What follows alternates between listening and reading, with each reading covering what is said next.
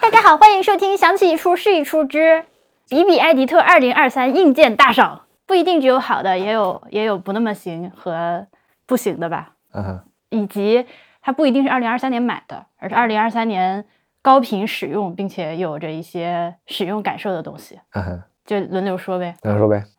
嗯，我先说一个是我们的小车，它是去年十一月底购入的五菱宏光 mini EV 马卡龙二零二二版本，呃，二零二二二月二二。还有二百天应生会，千年孤独散发余味。好，总之这个车 它是四万六，四万多少我已经忘了，没有吧？不是三万出头吗？没有没有没有没有，四万多四万多，哦，OK，呃，反正不是四万二就是四万六，我已经忘记了。呃，然后呢，电车的保险是比较贵的，电车一年的保险要将近四千块钱。今年第二年的这个保险已经续上了，他买来了之后，现在贷款应该已经还清了。呃，所以哦，我还去那个绿本本儿我还没有去办呢，还得抽空去把那那玩意儿办了。啥绿本本？就是你的车还清所有的贷款之后，会有一个类似房产证的东西，哦，我忘了那东西叫啥。这个车是这样的，它主要是有几个好处。第一呢，它便宜；第二呢，它是用电的，而且可以用那种家用插头，就是你只要像我们这样，就是呃，就跟充充小电驴一样充电。对对对，就跟就跟充电动车是一样一样的充电，而且像我们这种情况就非常的适合，不需要去在小区里面折腾那个给他找一个停车位，并且装充电桩之类的事情，只要我们就是在外墙上装了一个插座，嗯哼，嗯，回来插上就可以。当然，它反正也不支持快充。其实很多人在小区里面买买了这个车给它充电，主要是要去找个位置，然后去跟物业说，我在这儿要插装个插插座。嗯，就像我们的好朋友文森特老师说的，他当然人家开的是特斯拉，啊咱就说，但是 但是那个时候我们还没有买电车，我就嗯记得他有句话我印象挺深刻的，他就说自从开特斯拉之后就觉得。就跟不要钱一样，就是相比起，呃，是所谓的不要钱，是指相比起以前开油车老去加油这件事情，嗯，你加一次油两三百块钱嘛，然后电车的话就相对来说，在这方面确实便宜很多很多，它还有一个最大优势就是它小它小，啊，对，非就是常的它斯威夫特，对，因为我们住在村里，有很多路是那种非常非常窄的，才小到可以触开及狭，才通人。它就是小到可以开上田埂。呃，今年年初的时候有一个非常厉害的操作，就是我有一天早上跟艾普罗西俩人一起去观鸟，然后就开上了田埂，在一个也就两米宽的田埂上要要要要 U turn，大概到了五十把吧。然后艾普罗西说：“没事儿，你开，我给你扶着。”他说：“没事儿，你这个车实在是因为足够轻，然后艾普罗西又足够的壮。”他说：“你就是稍微出来一点点，没事儿，我给你扶着，你不会掉，因为那个田埂两边都是水田，但你不会掉水里的。”那它在各种很难停车的地方，很难就是正常开一个轿车过不去的地方，它都能走。然后就是 这它个车内部空间也挺大的。对它意外的，呃，今年有一个别来馆的保留节目，就是所有来玩的朋友，几乎所有人都是第一次坐这个车，呃大家的反应也非常一致。首先，他们坐上这个车的时候，都会都会发出一声感叹：“哇，这是我第一次坐神车！” 这因为是五菱宏光 mini，因为是所谓的人民的神车啥的嘛。嗯，然后然后就开始坐进来之后四处看看，哎，这个车内部比我想象的要大，而且这个车它真的能坐四个人，嗯，它核载四人，极限情况下我们也没法载 载过五个人，嗯哼，就后排挤了三个人，稍微挤一下下那样。呃，像我们，当然像我们俩这种就是中小型人类是没有问题的，但是大汉反正也能坐，嗯哼，可达的做了。可达都坐了，对，那种一米八、一米九的大哥也都坐了，所以嗯哼，还不错。然后它后面也可以拉拉货啥的，座位放倒了之后还挺能装东西的。今年一年真是辛苦他了，开了不少不少地方呢。九千公里，我说对，这个九千公里是这么跑出来的：村儿里、镇上，最远就是去过虹桥和松江那些地方，这样居然一年时间跑出九千公里。而且我你你们也知道，我们就是一年有多长时间就是出差不在家， 所以还挺厉害的。感谢小车车。啊，是个很划算的买卖。 对，但我并不推荐所有人盲目购买吧。 OK，嗯，因为它的首就首先你住在城市小区里面，你要解决充电的问题，因为我们这个充电实在是过于完美的就是啊，对对对，就是它不是像那种普通的电动电动汽车那样，你找个那种商业充电桩就能充的，对它在外面很难找充电位对，因为大家都是快充车，这种慢充车找不到。啊。我记得有一次我们大晚上的在朱家角找充电位，找了老半天，然后终于找不到，然后开了半路没电了，用油车把它噎回去的。 再一个呢，就是它的续航。我们买的这个是二百公里还是一一百七十，一百七，他说的是一百七，但是呢，冬天能开个一百三左右，一百三四吧，对，而且你要注意，就是不不开能空调了。对，就是不能把空调控到最大之类的这种开，嗯，它会打折打折再打折，在最完美的情况下，它能开个春夏天不不天气不是很热，就比较舒适，然后能开个一百五左右。嗯嗯，我其实刚买它不久那段时间还不适应的时候，就是对它有比较强烈的电量焦虑，就尤其是我在那个半夜被拖回来过一次之后， 我现在就我我我去就是虹桥这种地方我都不开它了，啊，嗯，我就去开红桥其实可以开，就是有个前提，因为电动车跑高速会更加费电，你不跑高速去虹桥是完全没有问题的，往返完全。你上次出问题是什么呢？是因为你开高速去虹桥又绕了路，还开了空调，对，不，那那天其实最消耗电量的是在虹桥火车站的停车场里，嗯，因为在停车场里面不断的这个就是慢速的走走停停找人，在停车场耽误了大概有四十分钟，而进停车场之前就那个堵车排队，进去又绕了很久，所以把它彻底搞没电了。但不管怎么说，我还是不会，以后我都不太会开它去虹桥，啊就 for the peace of my mind。也，为什么？这可能也是为什么大家在这种小县城看到这个车非常多，我看老口街上多得很。嗯，是，因为它对，因为它生活半径比较小嘛，所有人的生活半径比较小，嗯，你如果是通勤路单程超过三十分钟，我不我就单程开车超过三十分钟，我不建议买这个车。尤其是如果你路上还有堵车风险的话，我不建议买这个车。它其实慢速行驶堵车对电动车还是没有折折损的，开高速是有折损的。话说，我我不管道理是怎么样，我就说作为一个驾驶员儿，你的这个心理焦虑的程度来说，你但凡有电量焦虑，你就不要买这个车。就是你你你你就把它当成一个比普通的那种两轮的那种电动车续航多一点的那种车，就这么去理解它的续航范围就可以了。我觉得是这样，是一个你买了之后也不会失望的范围。你如果指望它真的就像一个那种正常汽车一样，对轿车一样，那不行，不可能，别嗯想了。它还有那个三百多公里的版本，对吧？有，它有呃，我当时买的时候就有一个叫 Game Boy 的，续航比这个要强一些。然后现在又出了一些新的款和新的代。我买这个不久，就是去年年今年二零二三年年初的时候，有有一阵子小红书上一天到晚都是胡歌开了一个新款的啥玩意儿，这个五菱宏光，那个好像就是三三五百的续公里的续航吧，但哦啊那个嗯那车是比较贵很多，啊，那是正常汽车的续航是十万左右那个车。对我咱这不是贫穷 版嘛，也。然后我我在那个淘宝上有给我推送过它的那个电池包，我就是那个后座竖起来，那个后座跟后备箱之加一个间中电间池那个有一个槽嘛，嗯，把电池加那里面。这听起来很不安全的样子。是，大家这种危险操作还是尽量不要搞。但虽然我有我前面经过那么多劝退啊，就如果说你是小县城上班，或者是这种乡镇之类的，或者说你在大城市，但是你家和公司或者出去逛街这种范围是比较小的话，你就不要做什么从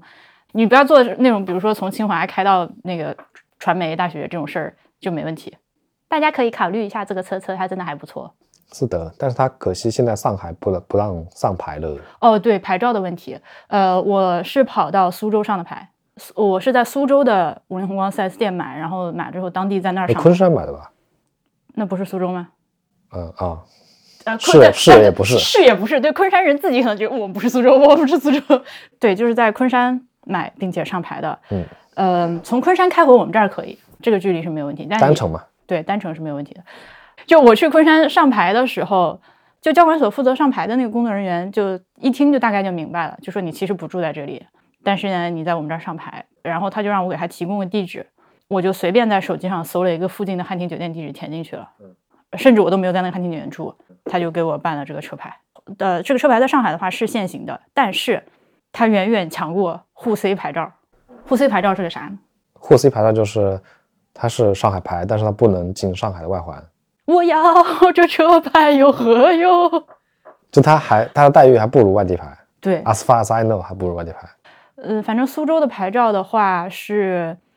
早晚高峰，就是工作日早晚高峰不能上高架。不是早晚高峰不能进内环，呃，白天不能上高架。呃，对，注意规避的话就还好。这车在使用体验上，我也想再多说两句，就是它毕竟是一个四万多块钱的电动车，风噪和路噪之类的非常的大，然后它标配的那个音响的效果，已经不就是你都不能称它为听个响儿。实际上，你的车速超过六十以后，已经就连听响都很困难了。所以呢，我去年双十一，就是二零二二年双十一的时候，在大耳巷这个旗舰店买了一套五菱宏光 mini EV 专用的车载音响，它只有在两个车门的下方有两个，一左一右两个 speaker，它是不不不不进行什么高中低音分屏的，就这一个，呃，两边各一个，你就是就是听个响。呃，我后来买的这一套呢，我忘了花了三百多还是多少钱，反正几百块钱吧。买完了之后是还是左右两侧，但是呢，把这个高音单独拿出来了一个喇叭。我花了不到一个小时的时间自己装了一下，而且拖了大半年才装，前两个月才装吧。装完了之后效果真的好很多很多。我当时其实买这个音响的时候，我还跟人家那个我那我那会儿还有就是当博主的心，我还跟那个品牌说，我说这个咱就是。考不考虑就是送我一套，我在节目里给你宣传宣传。他说你这样，你这个呃，你你先买，然后呢，你节目发了之后，但凡有三个人在我们店里下单，我就给你免费，我还给你赠送好的。所以朋友们， 我 I don't know 已经，我我我是二零二二年双十一的时候跟人发生了这个对话， 嗯，我是真的觉得挺好的。自从这个换完了之后，甚至有前两天我快乐死了，就是徐缓波来我们家玩嘛。呃，我就是带他开着这个小破车一起出去玩，放歌。他就说：“你这个音响是这个车原装的还是你自己换的？”我说：“我自己换的。”他说：“怎么你这个效果比王汉阳的 SUV 的音响都好？”王汉阳那可是奔驰啊！哇，笑死！所以朋友们，I don't know，你们 可以去试试运气。你万一要买的话，你跟他说一下，反正啥啥播客 B B I T 这里来的，问问能不能打折吧。哦，还有就是它那个前仪表仪表盘上面那个板板反光很严重，它是一个浅灰白色的，所以我买来没两天就把它蹬下来，请波叔帮我蹬下来，我蹬不动，把它蹬下来之后喷了黑色的油漆，自己喷了个漆，然后就解决这个问题。但我看到其他人其实有各种各样的，呃，这个车的内饰，这个车的那个内饰市场非常的。繁荣，改装市场非常繁荣。对，改装市场非常繁荣，各种各样的人搞它。其实我买的时候，当时是有一点想法，就是说想把这个车整体外面给它 upgrade，不是 upgrade 吧，就是涂装。就我想做那个，我想给它整体喷成一个 pussy wagon 那种，就是杀死比尔里那个车。好，呃，当然后来也有一些就是这个对女权主义话题比较感兴趣的朋友来问我说，你怎么？就是你为什么要拿这个？因为那个车里的这个、那个电影里的这个车是一个那种非常恶劣的男人开的车，就是那个在 Uma Thurman 昏迷期间多次强奸她的那个那个男的，嗯，对他把自己的皮卡喷成了 pussy wagon， ，OK 然后最后 Uma Thurman 醒来之后，就是把他打死了之后抢走他的车开走， OK，是这么一个车，好吧？总之我后来没有弄，没有弄的原因还是因为贫穷，因为你要 定制一个，你别看这车挺便宜，但你如果想定制一个这种，车模对对，而且是这种原创图案的车模，市面上没有嘛，呃，得花个大概三到四千的样子，所以我就没有弄。经我也我也经过了一些折腾，但后来我。呃，虽然没有搞这个车模吧，改色车模，但是也经过了一些折腾。后来我发现这个车呢，果然还是朴朴素素，它就是最好。是的，这车你还有啥要补充的吗？就它有两个，呃，一个一个比较灵魂的改建，就是那个放在空调风口上的杯架，啊，就那个很实用， o k 因为它原装的杯架只有放到副驾那边的风口上，主驾这边没有。对，而且驾驶员和副驾驶中间也没有放杯子的地方，嗯，所以确实，然后第二个就是说不加那个中间的挡板，我觉得非常哦，对，是有这样必的要。这个车它的驾驶员和副驾之间脚底的那个空间是完全空的，就真的像皮卡面包车那种感觉。嗯所以呢，我一开始买回来的时候，我家我买了一个那种就是把驾驶员和副驾之间的那个腿部空间分开的一个隔板。分开的原因是我担心副驾的人不小心踩到油门儿，实际上还是蛮危险的。的一个事情，所以我当时弄了。但后来经过我这段时间开下来的话，也可能是因为副驾上坐的人就主要是我们几个人在开嘛，所以大家反正都是会开车的，心里都有数。目前还没有发生这种情况。但是艾普罗西他不是跟我买了同款同色同时买的车吗？几乎同时买的前后脚。他说他的这个车在没有装挡板之前就被他朋友踩过三次油门，所以大家自己考虑吧。我觉得有也不是不行，但它它主要是那个东西开模做特丑，丑极了。嗯，而且就是这个车，它装了那个挡板之后，你的腿部空间其实不太够的。还行，我觉得装了之后最大的那个啥是，由于它中间完全是打通的，所以你可以贴墙停车，然后俩人从一个方向钻出去。也、嗯， 就是在里面移动非常的方便。装了隔板之后稍微复杂一点。呃，既然提到爱普罗新买的这个车呢，它真的是它，唉，它去年它去年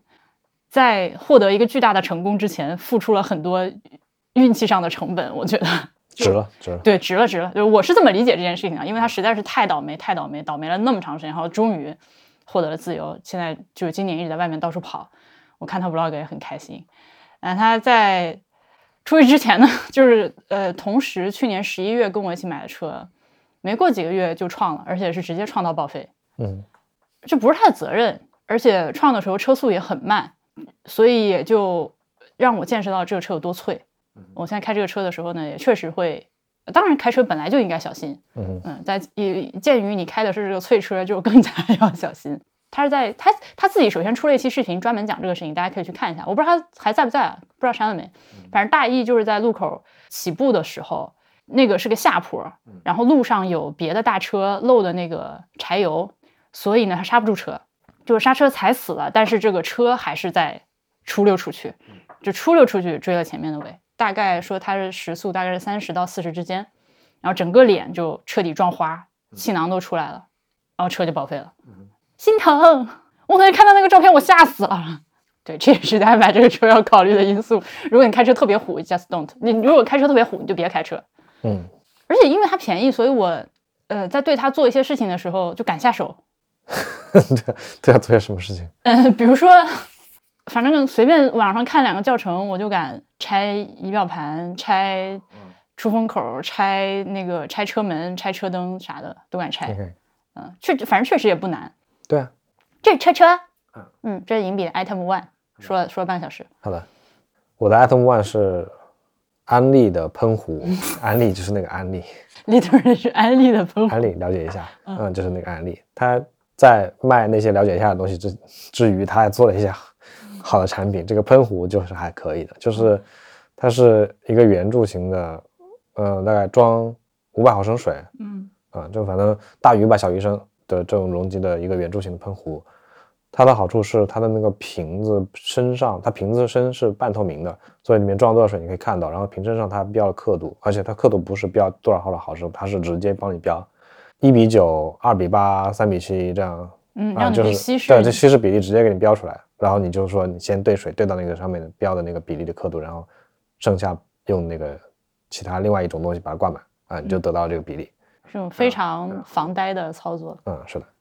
然后这个喷壶呢，它好处是它质量非常好。我觉得我在市面上买到的，淘宝上买到的喷壶，它有一个我我不喜欢的点就在于它非常的 flimsy，用了就坏了，要不就就不好用了。对啊，这个喷壶我们用了好多好多年，大概是在一八年、一八年还是一七年买的，高频使用没高频是有要一一直用，然后到了村里之后，它尤其变得更高频了。我我是买了两个喷壶，一蓝一绿，因为它就这个喷壶它就出了两种配色的，然后我就各买了一个，然后一个是装水和洗洁精的稀释液，一个是装水和酒精的稀释液。看到过，我也买过不少喷壶了，没有看到过比汉丽这个喷壶更合适做日常居家清洁工作的喷壶，而且你要买两个，因为这两种溶液它在不同场景可以做不同的事情。我也买过一些小喷壶，在什么蓝角落之类的。刚买刚买回来的时候是好用的，但确实用不了多久就它那个弹簧就不好了，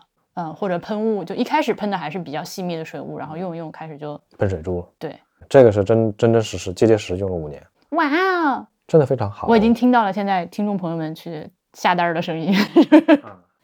我的 item two 是小米的十三 Ultra，这个手机是小米的老师送给我的，不是我自己买的。嗯，当然我首先要忏悔的就是，也不能叫忏悔吧，反正我确实是常年使用 iPhone，呃，我对安卓手机既不了解也不感兴趣。嗯，当然，这个除了感谢小米的老师之外，我还要感谢杨大一。其实是杨大一介绍了小米老 师，介绍了小米的老师，然后就小米的老师送了我一台这个手机。他们送给我，包括推荐这个手机的最核心的推荐要义是说这个手机拍照很好用。呃，在我收到了之后呢，这个手机现在它虽说是个手机，但它其实是我的相机，确实是这样的。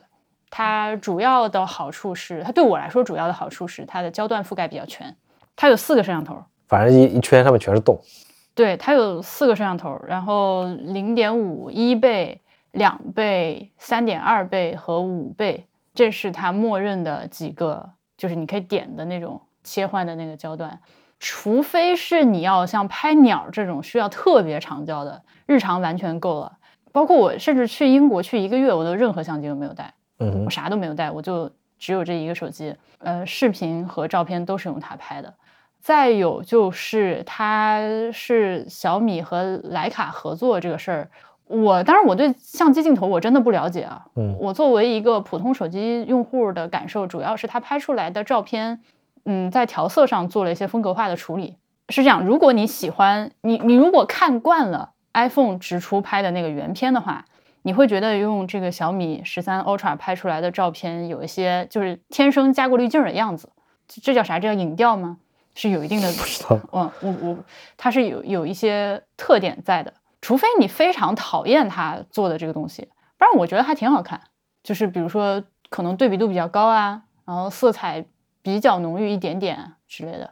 我现在主力的手机还是我的 iPhone 十二 Pro Max，好几年没有换过 iPhone 了，而且确实没有感觉有要换的必要。对，敲敲木头，这两部手机相比的话，我呃显然更喜欢小米这个手机拍出来的照片，它就是看起来更好看一些。我我没有更多的词儿来形容它。当然，我的对比不是把它和最新款的什么 iPhone 来相比的。我我长期使用的手机是十二 Pro Max，对，就这两个对比的话，我觉得这个要好用很多很多。显然，嗯，因为就是新款的 iPhone 它也没有这种从超广角到超长焦的，确实，甚至这个手机去拍一些不是那么害羞的鸟儿都可以。我拍了不少鸟儿，用这个手机，用五倍镜拍了什么一些水鸟啊、白脊灵啊，还是挺多的。嗯哼。而且拍的照片完全可用，视频也可用，然后你觉得它相比于一个正经的相机有什么优势呢？就是方便。展开讲讲。呃，它体现了两个方面。嗯第一个，它不像相机有一个开机的时间，当然嗯不同的相机开机时间因机而异啊，有的那种很快的就嗯捞出来直接 snap 的，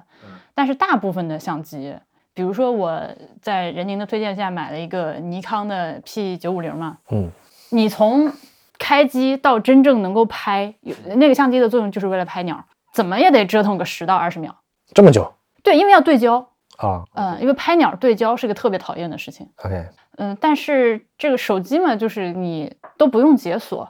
嗯，点亮屏幕，然后它那个照相机的那个图标 swipe 一下就进入拍照界面了。它有实体拍照键按键吗？呃，就是音量键，啊，没有啊。是呃不不不不，不是不是，它不像那个锤锤科那种，就是那样亮。锤嗯科当时是你举起来就是两边那键一起按就拍照嘛，啊它没有那么方便。啊，为什么到现在还没有人搞锤科这这这套？真的是，哎，行业还没有超到罗老师那一步。它如果有一个键，实体按键是按一下就进入相机也不错的。它有可能可以设置，我没有研究过。 OK，但是它由于是一个主打摄影的手机，嗯所以或者说摄影这方面比较有特色的手机，它其实是有那个手柄的，就你可以专门买一啊遥个手控柄，都不是它加在这个后面，啊，呃，整个把这个相机后面凸出来一块，就是更适啊趁手拿起来，然后用那个的话，就有一个随时可以拍的实体键，对，但那个东西有点贵。对，对不起，穷酸发言， 我没有，我没有舍得买，而且我觉得现在这样完全已经足够我用了，所以就还好。也这样方便。方便的另外一个原因是，它在一个这个薄薄的手机里面全焦段，还有一个就是，毕竟是个手机，所以分享非常方便。嗯是总比你你就是再方便的相机，虽然现相机现在都可以通过蓝牙连手机了，但你还是要坐那儿点连，有的时候还连不上，连上之后然后就这样传，传的时候预览也不是那么方便。嗯，而且它可以就是实时发布，你发发微信发给别人，发极客也都可以。是的呀，所以我也不是说否认，对对我个人来说，我以前也试图去折腾过相机，呃，我也包括录播课，我也试图折腾过一些比较 fancy 的东西。后来我发现，人还是要清楚的认识到自己的 使用东西的习惯，就是懒。懒了之后，就我现在用的最多的拍照的设备就是小米的这个手机，录音的设备就是大疆的那个无线麦克风，就别的就能不就是懒，在我看来，这两个专设备都挺专业的了。就怎么说呢？比如说，我不是最近呃试图拍一些 vlog 嘛，嗯，呃，有一些镜头我看到自己不管是用 iPhone 的摄像头拍出来的，还是用小米这个手机拍出来的，嗯你要说看不看得出来，和比如说 GoT 他们用的是索尼的那个阿尔法 A7 七二之类的哈，然后很贵的镜头，能不能看出来和那个区别？那显然是有的，而且差很多，对吧？这咱还是就是有一说一，但是你要想拍出那样的效果，是要付出更高昂的金钱，然后你要随身带着一个铁坨子，要拍拍完还得倒。就是我、嗯我不认为我想产出的东西值得我付出那么多钱和精力。就最近我看白云和杰克他们不是也买了那种很贵的相机和镜头去拍鸟嘛？他们今年也喜欢上了观鸟，他们拍出来照片确实很好看，而且就是比任宁拍的都好看的原因是贵 贵，因为任宁拍相拍鸟用的是那个 P 一千嘛，嗯是，尼康的 P 一千是这样的，朋友们，它就是一个把它就是一个轻便一体的超长焦相机，把这我刚说的这几个点做到了极致，没有任何一款相机在这几个点上能够超越它，它是个怪物的存在。在我的 BGM 里，没有人打败我。哎，对，但是它画质一般，就是如果你要跟那种花了好几万块钱的专业的头和专业的头的这种组合相比的话，这出片儿的效果是差很多很多的。但反正任宁本来也不是搞那种就是追求就是美丽的那种鸟类摄影嘛，嗯它主要是以看到和拍到为目标，所以记录下来就可以了。对，所以那个相机是很适合这个场景的。我我就看了人家拍的照片，我也觉得好看，但一想到要花钱花时间，我就算了。其实我买很多东西都是这样的，我也不是不知道它可以更好，但就是有个度吧，因为每个人的度不一样。对，我这取向不一样。我看徐晃，他随身带两个相机，对，徐缓随身带一个哈苏的一个铁坨子，还带个小的。哦，这样吗？他不是有两个相机吗？哦，呃，你说那呃，你说是小的是哈苏， 啊，对，朋友们，小的都是哈苏，大的是马米亚，呃，马七，马米亚七，啊，对，嗯他那个就对他那个小的都巨重无比。对啊，哈苏那个就铁坨啊，所以我说是个铁坨。呃，马七也是个铁坨，马七是他带在身上用来拍幺二零胶片的。对，人家就好好这个，所以他带着无对，比，你要付出这个 commitment，就是天天。他也不会嫌重，他好这个。总之，这个手机，当然我没有，我并没有把它当主力手机来使用。呃，一开始收到的时候，因为它是小米手机，就是在打开手机激活，然后设置一些最基本的自己的偏好和功能的时候，嗯，确实广告非常的多，打开什么东西都会有一种的那种感觉。嗯但你就是呃前面大概一两天把这些东西弄完了之后，后面就不会了。啊，OK，它只是一开始的时候会有一些，就反正我拿到手就是立刻把它那个自带的各种那些我用不上的软件全给它删了。嗯，哎、我觉得很很有点矛盾的是，这小米不是要搞高端化嘛？和高端化搞这么多广告，不是自毁长城吗？我不知道，反还正是它还是说他们高端客户都喜欢看广告？可能是今日头条的重度阅读者，我不知道。嗯，一旦反正手机都是我，我觉得很多这种工具类的东西都是你自己把它用成啥样的嘛。这手机市面上买挺贵的是吧？挺贵的。现在因为又出了新的，又出了十四，所以它应该我猜应该有一些降价吧。新上市的时候应该是大概六千左右，哇，那比 iPhone 还贵。啊、是很贵的手机。 再次感谢小米的老师儿，就是嗯，但但此处就听众朋友们自己理解吧，我不认为这是一条广告啊，就是人家送了我一个手机，我用它拍照确实挺好，这都是真心、嗯真实反馈，真真实对真实反馈，我也不是说它没有缺点，对它缺点就是它不是 iPhone，对不起。因为我呃，这不，当然这不是不是这个手机的问题，是我的问题，因为我所有东西都在对，我觉得是这个软件生态的问题，就是对我所有我所有们的所有的东东西都在苹果生态里。对所以我一开始用它的时候，我也觉得挺难受，就是传照片儿，你用啥传对吧？Handshaker 不行，然后什么 Film 也不微信行，嘛，微信嘛，对，然后就但你用小微美信的， 你就会搞得两个手机的内存就莫名其妙的死亡。小米手机的老师跟我说呢，他的做法是，因为这个是个安卓手机，所以你可以直接插那个移动硬盘嗯嘛，移动硬盘插上去拷移动硬盘拉倒。但是这个对我来说，它确实很快啊，就是嗯拷的过程很快，但对我来说不行，因为你拷出来，然后呢，嗯对吧？所以我现在的搞法是，呃，让它自动上传百度云，啊，开启了那个相机，就是照片自动备份，然后这样我在我的苹果手机、苹果电脑上就是登录百度网盘。我最近这段时间的那个英国日记的照片都是这么导的，哦，但然后这里的瓶颈就是百度网盘的瓶颈，嗯，百度网盘的瓶颈呢不出现在上传和下载速度，而出现在预览。我要哇，慢慢摸索吧，肯定还有别的。嗯，是。其实我有点想尝试一下坚果云，坚果云据说特别好用。对啊，你不是锤粉吗？锤粉我也不知道我谁是锤粉？你才是锤粉，我不是锤粉。啊。呃，我我对我对锤的存在是是那种，哼 ，interesting 的那种，有呢。好了，这是这个手机，嗯，那我来推荐一个数码类的吧，推荐一个呃罗技的鼠标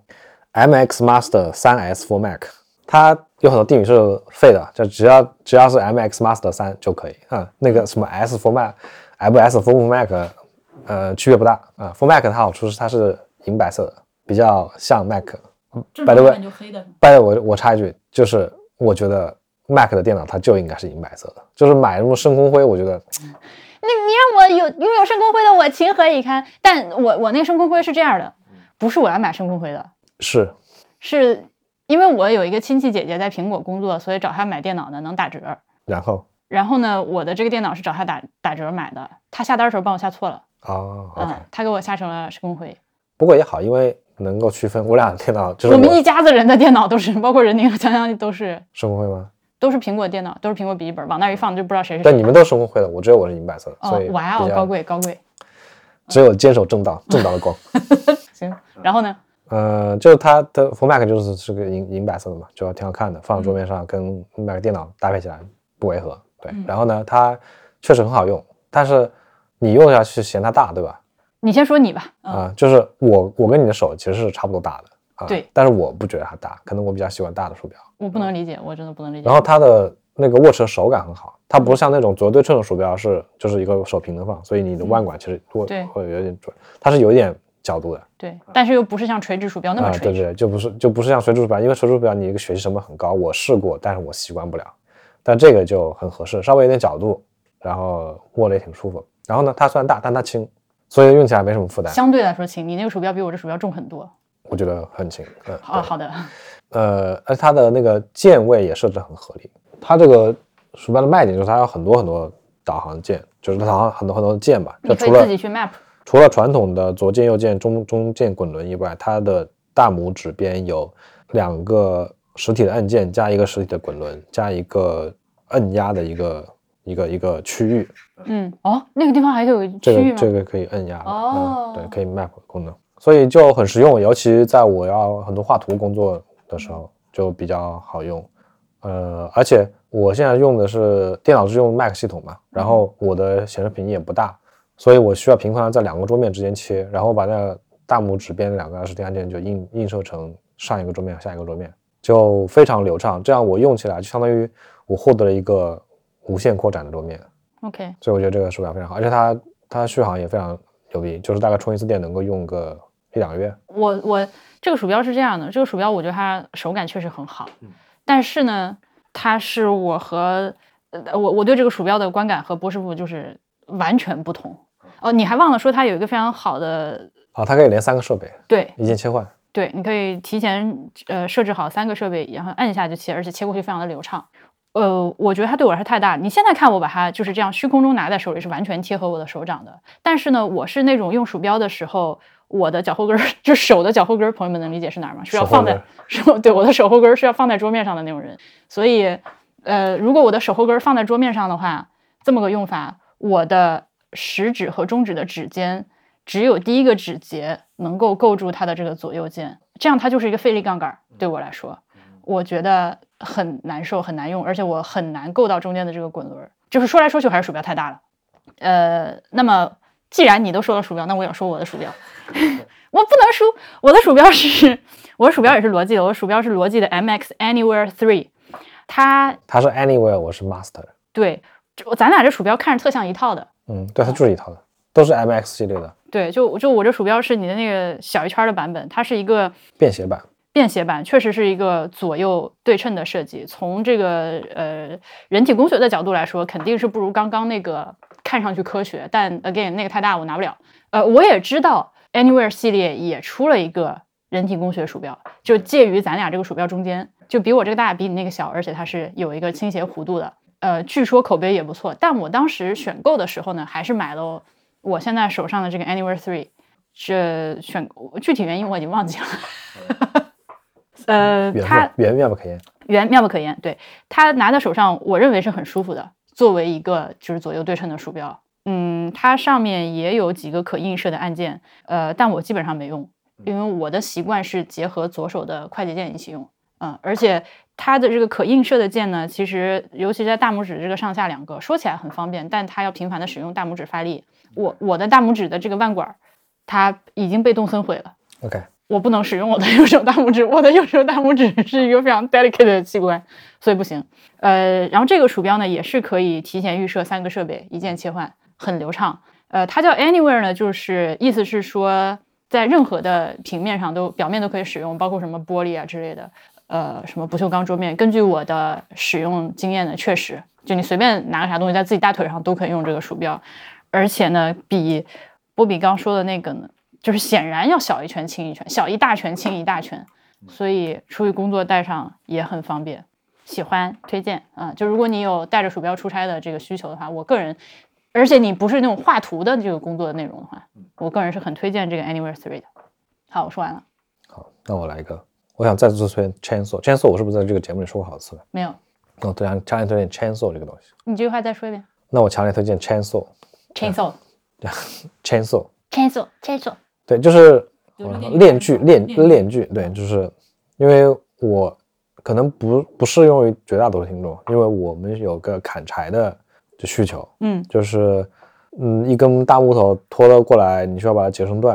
然后你用手动的锯子你就会很费力，嗯啊，所以就买个电锯就很合适。那个电锯呢，但是电锯分很多种，你可以跟大家先科普一下电锯都有哪些电锯，啊，那太多了。说说看吧。啊，比较常见的是圆锯，就是一个圆形的锯片，然后你安在一个马达上，锯锯片转起来，嗯然后你用那个锯片去切割。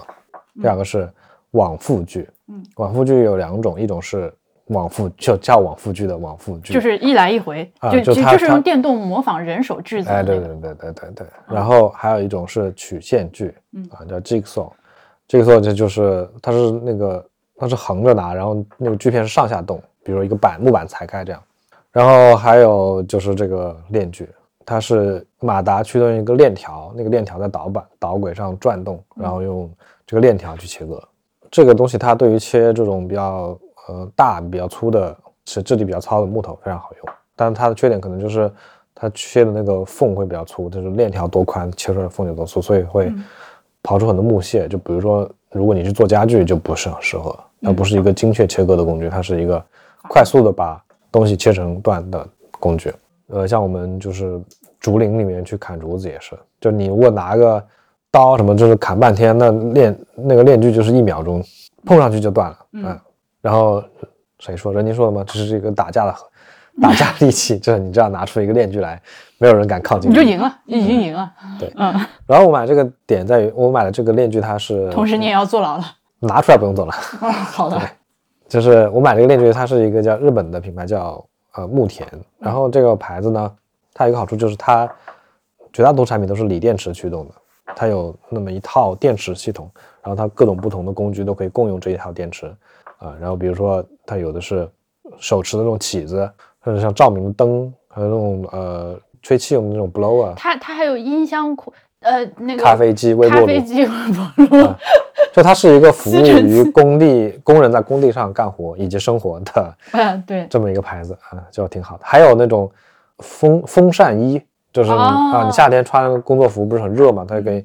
带带风扇的衣，插个电池插在你比如腰带上面，然后你的就会持续往你的衣服里鼓风。嗯还有电热衣、电发热衣，冬天干活冷了就插个电池给你嗯，供热。这这个牌你子想不到啊，对，这个牌子还挺还挺牛逼的。我有好多好多他们的工具。对，而且这种东西是你只要买了一个，你就被它锁定，就就像就像苹果一样，呃，但其实其实这种工地上用的电动工具，目前大家基本上都是往这个思路上去了。比如说德国赵薇老师用的就是 Festool 全系列，呃美国也有好多各种各样的牌子。嗯，美国有什么 DeWalt、Milwaukee，嗯，这两个最大的。链锯的话，呃，去年就如果听《别来年见》第一期的第一季的朋友们，你应该都对砍柴和剪柴这件事情印象比较深刻。今年自有了链锯之后，那真的不得了，那是就是几个人跑到林子里去。我们没有砍活着的树啊，首先必须这真的没有，就呃倒掉死掉的啊树，我们把它锯掉对了。他自己捅倒了伏已经死了的那种树，感觉就是跟拿刀切奶油蛋糕一样，就是丝滑，丝滑就过去了，咔咔咔就就就就回来了。对，然后我们把这些木头就用担拖到拖到自己院子里，然后下一步就是要劈柴嘛。我每次出去劈柴，左手拿一把斧头，右手拿一把镰锯， 自己给自己加戏也就这是 BGM，标准的红魔。嗯嗯，耶、这是我的。这是你的链锯。嗯，我的话，呃，我下一个说个啥呢？我的我的我我现在现在的问题是我要说东西太多了，我我怀疑我们光硬件篇都得分上下部。啊，好的，嗯，我最后再说一个，然后我们今天就先这样吧，就是 Yeah 就是上先到这儿，嗯哼，因为我想说实在太多了，就是 用床头手机支架缓解缓解中老年人肩颈疼痛这件事情，就这两年开始的，我已经不能在睡睡前侧躺着拿着手机玩儿一玩儿半个小时这样了，就是不能，嗯，我可以，但是我但你不能，但我不能，我我我，你你说我能不能就是一个姿势玩手机一个小时就躺侧躺着不动？目前我的身体条件是允许的，但是它付出代价，我第二天早上起来这个这个肩膀会不得劲儿， 所以所以呢就买了一个，当然这个市面上有很多种不同的产品，我也均有所涉猎，呃，比如说那种呃那种软管儿，那种你往上掰的那个，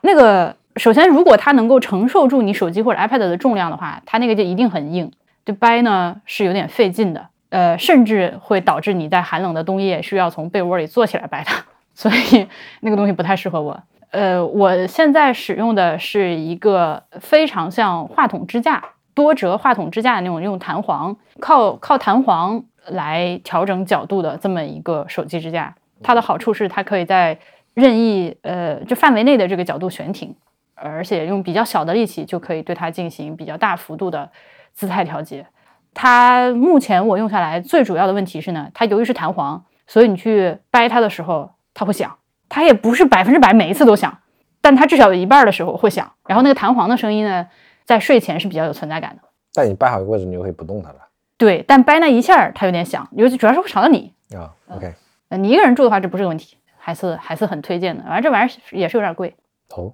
这能贵哪去？五十不止，它在五十到一百之间。 ，OK，那也还还行了，因为嗯对毕竟它是个如此高频使用的东西。对，真的是每天每天都长时间，每天要使用至少一个小时的一个东西。但我更加建议还是放弃睡前玩手机这个习惯。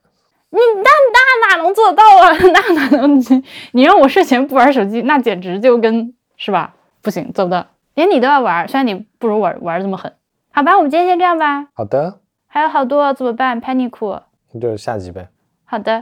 拜拜。哎，我没录洛洛，啊，那我的，我的下一个是那叫什么 MagSafe 手机充电支架。我用这个带无线充电是功能的手机也用了两代了，之前是十二，嗯十二之前我用什么？ ，S E 二什么之类的。啊，对，那个没有充电，对，十二剩十二还是用，但现在十代用了两代，我终于在苹果出到十四的时候，我用上了无线充电的功能，终于买了一个 MagSafe 磁吸的无线充电支架，然后把它摆在书桌上，这还挺好用。我买它是因为最近这个苹果系统大更新，它不是出了一个息屏，然后把它变成一个什么日历时钟的功能吗？嗯，对，然后我就买了它，但我发现那个苹果在坑我，因为非十四的那个手机它不支持 Always on Display，它就是它哦变成时日历或者时钟之后，大概一会儿就灭了，黑了。嗯、对，然后就没用了。对，但是我发现即便 被苹果坑了之后，这个磁吸充电还挺好用的，因为它立在那儿，然后手机来通知什么的，你就看得清清楚楚。而且它吸得很稳固，而且这个支架它可以同时充耳机、AirPods Pro 和手机。你这是贝尔金的吗？这个是绿联的吧？绿联的，嗯，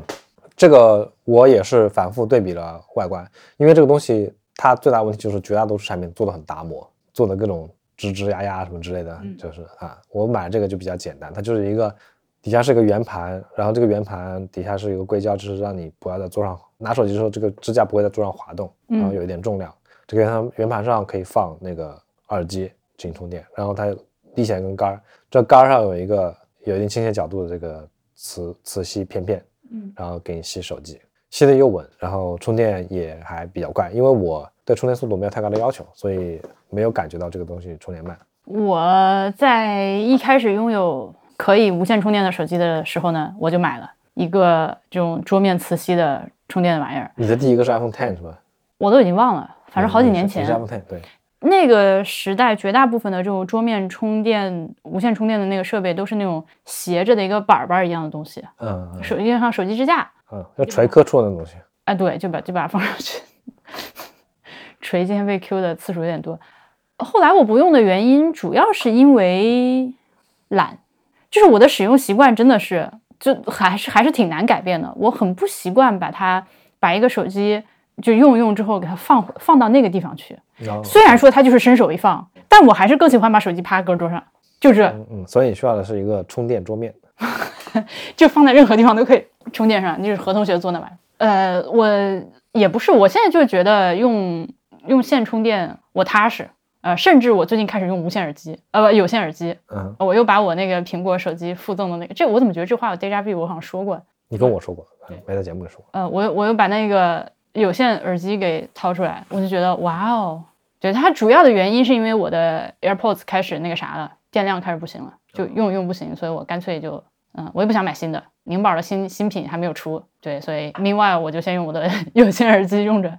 对，然后买了这个支架之后，我又附带买了同类产品好几个，一个是无线磁吸充电宝，特别好用啊。它的问题可能对于绝大多数懒人来说，它的问题可能是在于这个无线磁吸充电宝它的电量本身不是很足，就是同体积下它电量没有插线充电宝足。嗯但是它解决一个痛点，就是你在插着充电宝上玩手机怎么怎么拿，嗯因为它只直接吸在背上，而且它体积比较小，所以基本上无感，不像你这个要真正像拖个那个对尿袋，对拖个尿袋一样，那个挂个线，然后嗯啊、那样就很不优雅啊、这个就可以很优雅，哦，我看任宁和锵锵也是用类似的产品的，嗯，呃，哎，怎么无法结束？那我再说一个，不我还没有， 哦，那你说，然后我还有还买一个车载那个磁吸的手机支架啊，因为之前是用那个夹子支架，嗯呃，那个也很好用，而且很造型很轻巧，就是存在感很低。但是那蓝个鹅不知道什么丢到哪里了，不见了，可能是我哪次旅行带它，然后丢了，丢了。对，上不好，就我需要买一个。但是我之前买的那个绿联那个最基础款那个单边的夹子呢，它不卖了，全淘宝找不到 OK，啊、要买的话，只有造型略达摩一点的，但 OK 我不服。我之前有一个很优雅的，我凭什么要买更达摩的？你看咸鱼看看，对，然后我就我就一狠心又买了一个磁吸的啊，嗯然后还不错，但你那个就只是磁吸支架，它不带充电功它能。不带充电功能。嗯有那种车内磁吸充电，对，有有有，我可以选择，但是我有一个痛点，就是我的车的 CarPlay 是需要插线的。啊，如果我可以无线 CarPlay，那我就可以买磁吸充电。嗯，哦对哦，我的五菱宏光 mini EV 只是不存在车机这回事儿。对，嗯所以就就买了一个只是支架，那它也设计的还比较优雅吧，存在感很低，也很牢固，非常非常牢固。 那确实比我想象的牢。对，而且它把手机放上去的过程比那个夹子要简便很多，对，你就 snap 上往去就往那完一了。怼就行了。那我嗯那您说到充电，我也补充一个好了，嗯就是我今年的充电宝儿，今年的年度充电宝儿，这话说的。哎，我充电宝儿呢？Where's my 充电宝儿？哎，我充电宝儿呢？这这这这。不是它，啊，就是那个这已经是上一代了，甚至我现在又想动心买下一代充电宝。 OK 它是 Anchor 这个品牌出的嗯，就是充电宝我只认 Anchor。好的 Anchor 我也打钱，就是 Anchor 出的一个叫能量棒的充电宝，它的好处在于，首先它自己上面带个插头，当然这个东西大家屡见不鲜，对吧？已经不是什么高科技了。 Yeah 第二，它小；第三，它 USB-C。当然了，只有一个 USB-C 口，也给我带来了不少困扰，因为我有一些和录音其他相关的设备，它还是 A 口没办法。这样的话呢，就比我之前出差带的各种各样的充电宝都小都方便。它的电量并不是那种哇什么，就是顶着那个航空规定顶格那种，因为那种通常都非常重，一个砖头了。它比较小，但比你那个磁吸吧手后手机后背那个要高点儿。反正把把我的 iPhone 十 Pro Max 充满是可以的，还能再剩点儿，就是这么一个量。它最近出了一个新的版本，更小、更短一些。呃，现在我买的那个大概是一个三乘三乘十二的这么一个长条，方形长条。当然手不在我手边儿，这尺寸是我乱说的，应该差不多。呃，它新你出的就是吃，我的眼睛就是尺，它新出的那个大概是在三乘四乘八的样子，就是稍微宽一点，但短短小，就更容更便携一些。所以我其实看到那个新品出的时候，就有一种哦但你还是解决不了脱线的问题。啊脱线 is fine。好，OK，那个磁吸吧，我就我老了，真的，我还是比较喜欢这种，就是咔，这个给它插进去，然后我就稳了的这种心情。好的，嗯，好，这把真没有了，